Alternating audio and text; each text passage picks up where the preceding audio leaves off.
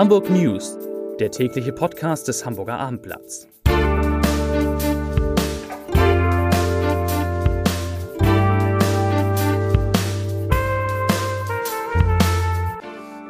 Herzlich willkommen. Mein Name ist Stefan Steinlein. Ich bin stellvertretender Chefredakteur hier beim Abendblatt und ich freue mich heute auf drei wirklich gute, tolle Kollegen hier im Abendblatt Podcast Studio. Heute geht es um Unternehmer und Verbände, die tatsächlich mehr Staat statt weniger fordern. Es geht darum, wie die Luft in der Stadt besser werden soll. Und es geht um eine Staatsanwältin auf der Anklagebank.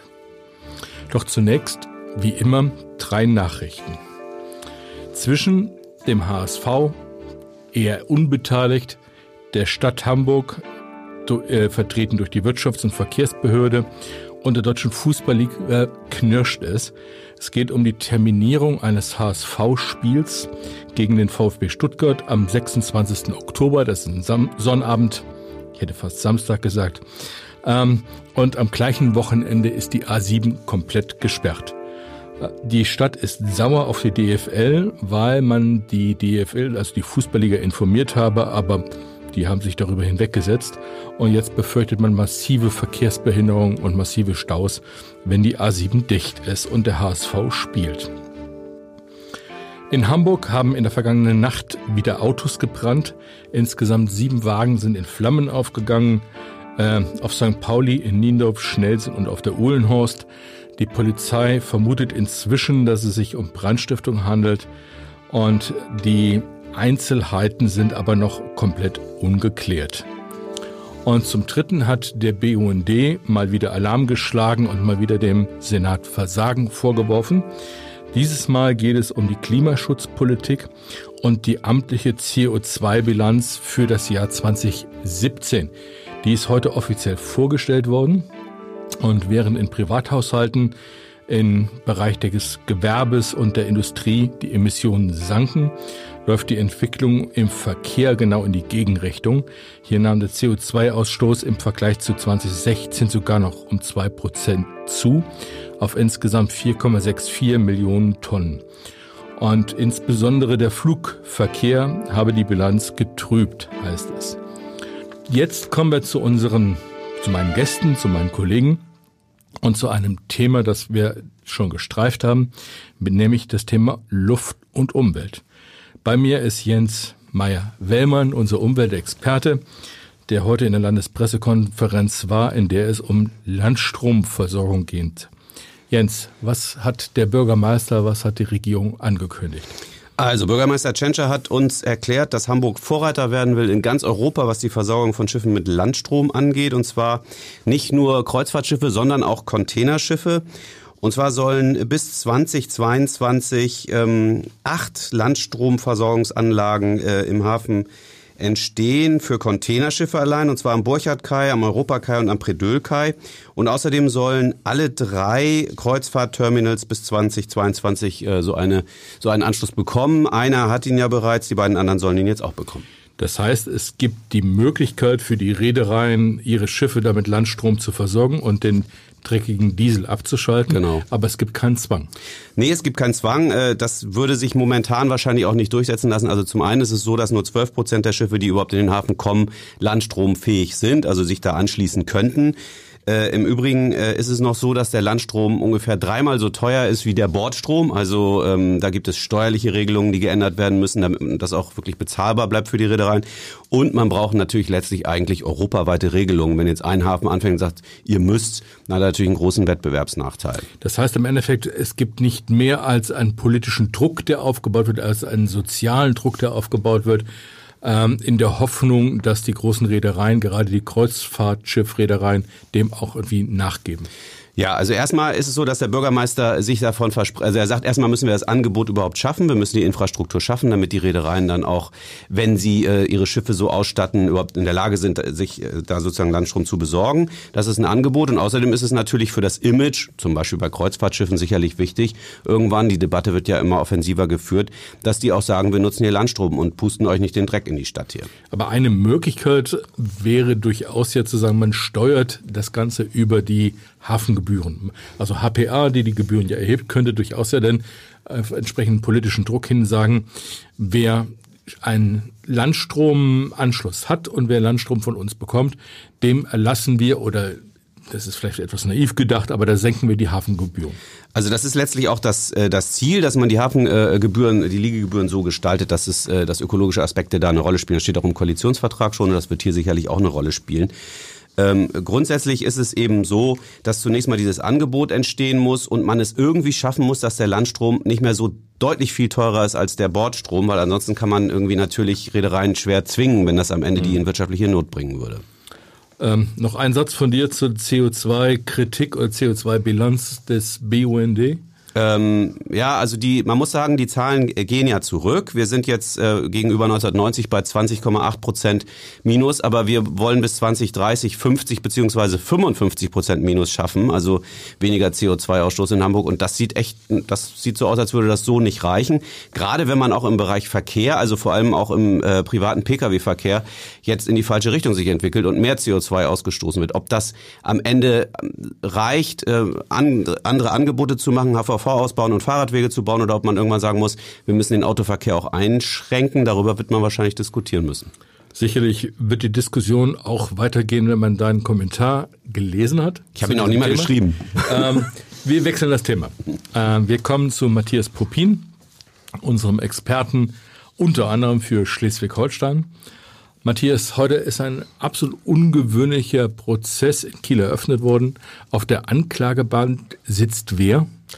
Eine 44-jährige Staatsanwältin, äh, das ist in der Tat ungewöhnlich, Stefan. Äh, Staatsanwälte sitzen, äh, kommen sehr selten vor Gericht. Möglicherweise machen sie auch gute Arbeit, aber in Schleswig-Holstein passiert das tatsächlich jetzt zum ersten Mal. Maja S., eine Staatsanwältin, die im Verdacht steht, in zehn Fällen Rechtsbeugung betrieben zu haben. Du hast ja schon mehrfach über die Vorwürfe geschrieben im Abendblatt und auf abendblatt.de. Ähm, was wirft man ihr vor genau? Sie ist äh, 2011 im Wege einer Versetzung, manche sagen auch im Wege einer Strafversetzung in die Tierschutzabteilung der Staatsanwaltschaft Kiel gekommen und hat dort dann innerhalb von äh, drei Jahren dort zahlreiche Razzien bei schleswig-holsteinischen äh, Tierhaltern vorgenommen und insgesamt mehr als 1000 Tiere beschlagnahmt und äh, viele von diesen Tieren dann auch verkauft kauft, notveräußert ist der Fachbegriff und das ist der zentrale Vorwurf. Sie hätte bei dieser Notveräußerung die Eigentümer der Tiere informieren können, damit die rechtlich dagegen vorgehen. Das hat sie unterlassen.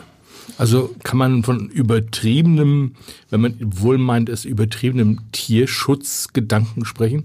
Das ist möglicherweise der Hintergrund. Äh, das äh, ist auch Aufgabe des Gerichtsverfahrens jetzt, das aufzuklären. Sie hat zumindest in einem Verfahren, in einem äh, Fall mit der Tierschutzorganisation PETA zusammengearbeitet. Das alles muss jetzt geklärt werden. Mhm.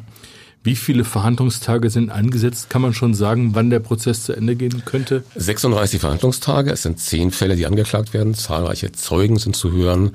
Im März 2020 könnte es möglicherweise ein Urteil geben. Und was droht dieser Staatsanwältin denn? Ja, eine Haftstrafe ist durchaus drin, aber äh, wie gesagt, vor Gericht äh, und auf hoher See ist man oft äh, im Ungefähren. Also äh, zum jetzigen Zeitpunkt ist es, glaube ich, noch zu früh, um vorauszusagen, wie es ausgehen wird. Aber es könnte durchaus auch dazu kommen, dass sie ihre Beamtenbezüge und alles, was sich da erarbeitet und erwirtschaftet hat, verlieren wird. Ja, das Verfahren hat jetzt schon äh, schwerwiegende Folgen für sie. Sie ist zunächst vom äh, vom Dienst suspendiert worden und dann auch des Amtes enthoben worden. Derzeit bekommt sie, glaube ich, 75 Prozent ihrer Bezüge. Also mit ihrer staatsanwaltschaftlichen Karriere ist es, glaube ich, vorerst vorbei. Gut, herzlichen Dank. Jetzt komme ich zu meinem dritten Gast heute im Abendblatt Podcast Studio. Mein lieber Kollege Martin Kopp ist hier. Martin, es ist ein insoweit ungewöhnlicher Vorgang, über den wir sprechen wollen, als dass Unternehmer hier mehr Staat fordern statt weniger. Wir kennen es ja eigentlich eher umgekehrt. Was ist der Grund? Worum geht's? Ja, also äh, es ist ein großes, breites Bündnis aus dem äh, von den Spitzen der Gaststättenverbände, Hotel, äh, des Einzelhandels und auch der Handelskammer, die sich zusammengetan haben und zu, um eigentlich einen Hilferuf an den Senat zu senden, so könnte man es ganz platt sagen. Hintergrund ist, sie sehen die Innenstadt bedroht. Die ist noch attraktiv, sie pulsiert, aber das kann sich schnell ändern. Einerseits kommt der Onlinehandel, so dass sich der Handel quasi von der Innenstadt entfernt. Man kann zu Hause bestellen und einkaufen. Und das andere ist, es kommt ja auch das neue Überseequartier in der Hafen City, wo auch ein großes Einzel, großer Einzelhandelsstandort hinkommt. Ja, und sie sagen eben einfach, ihr habt jahrzehntelang äh, äh viel Geld in die Hafen City investiert und jetzt müssen wir dran sein. Aber so was genau, was fordern Sie? Wie radikal sind Ihre Forderungen? Ja, also Sie, Sie fordern zunächst mal ein Investitionsprogramm. Und dann kommen ganz, ganz viele Einzelforderungen. Äh, das äh, geht äh, von, von, von so Logistik-Hubs über eine Umgestaltung des Hauptbahnhofs, um, um, um eine bessere Gestaltung der Plätze. Leider wenig konkret, aber immer so drumherum. Aber das, was über allem schwebt, das kann man einfach sagen, Sie fühlen sich vernachlässigt in der Innenstadt. Und ich meine, Sie haben jahrzehntelang so über, ich würde mal sagen, über Daumen 50 Millionen Euro selber investiert, die, die, die, die, die, die Händler, äh, um über die Business Improvement Districts und so weiter und so fort Verschönerungen vorzunehmen. Und Sie sagen, die Zeit der Selbstheilung ist vorbei, wie Andreas Babmann, das, äh, der Präsident des Handelsverbands Nord, so, so schön gesagt hat. Jetzt muss der Senat einspringen.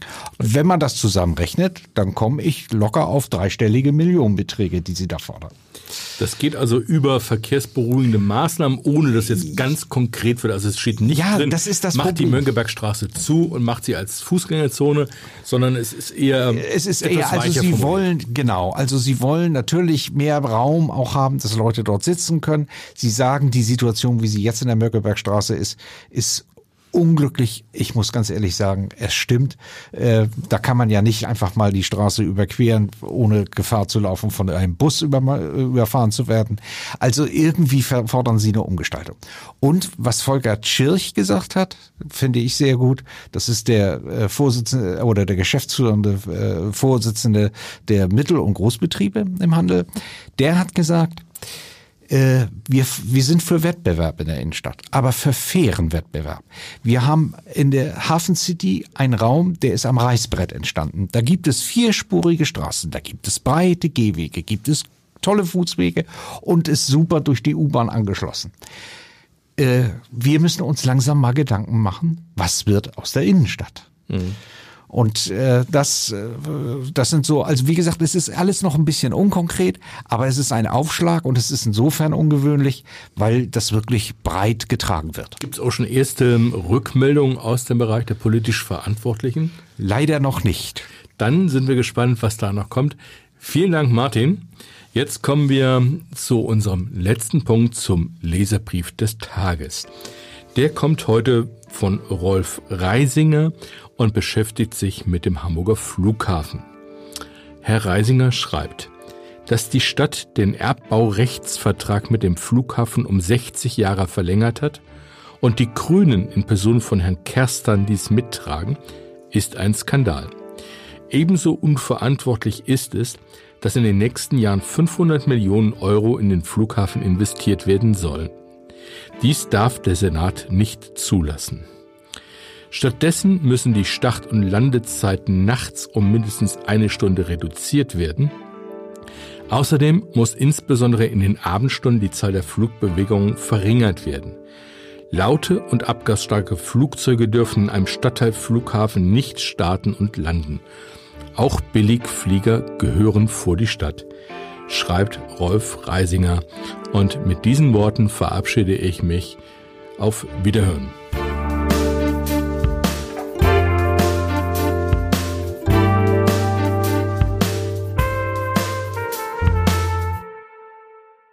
Weitere Podcasts vom Hamburger Abendblatt finden Sie auf abendblatt.de slash podcast.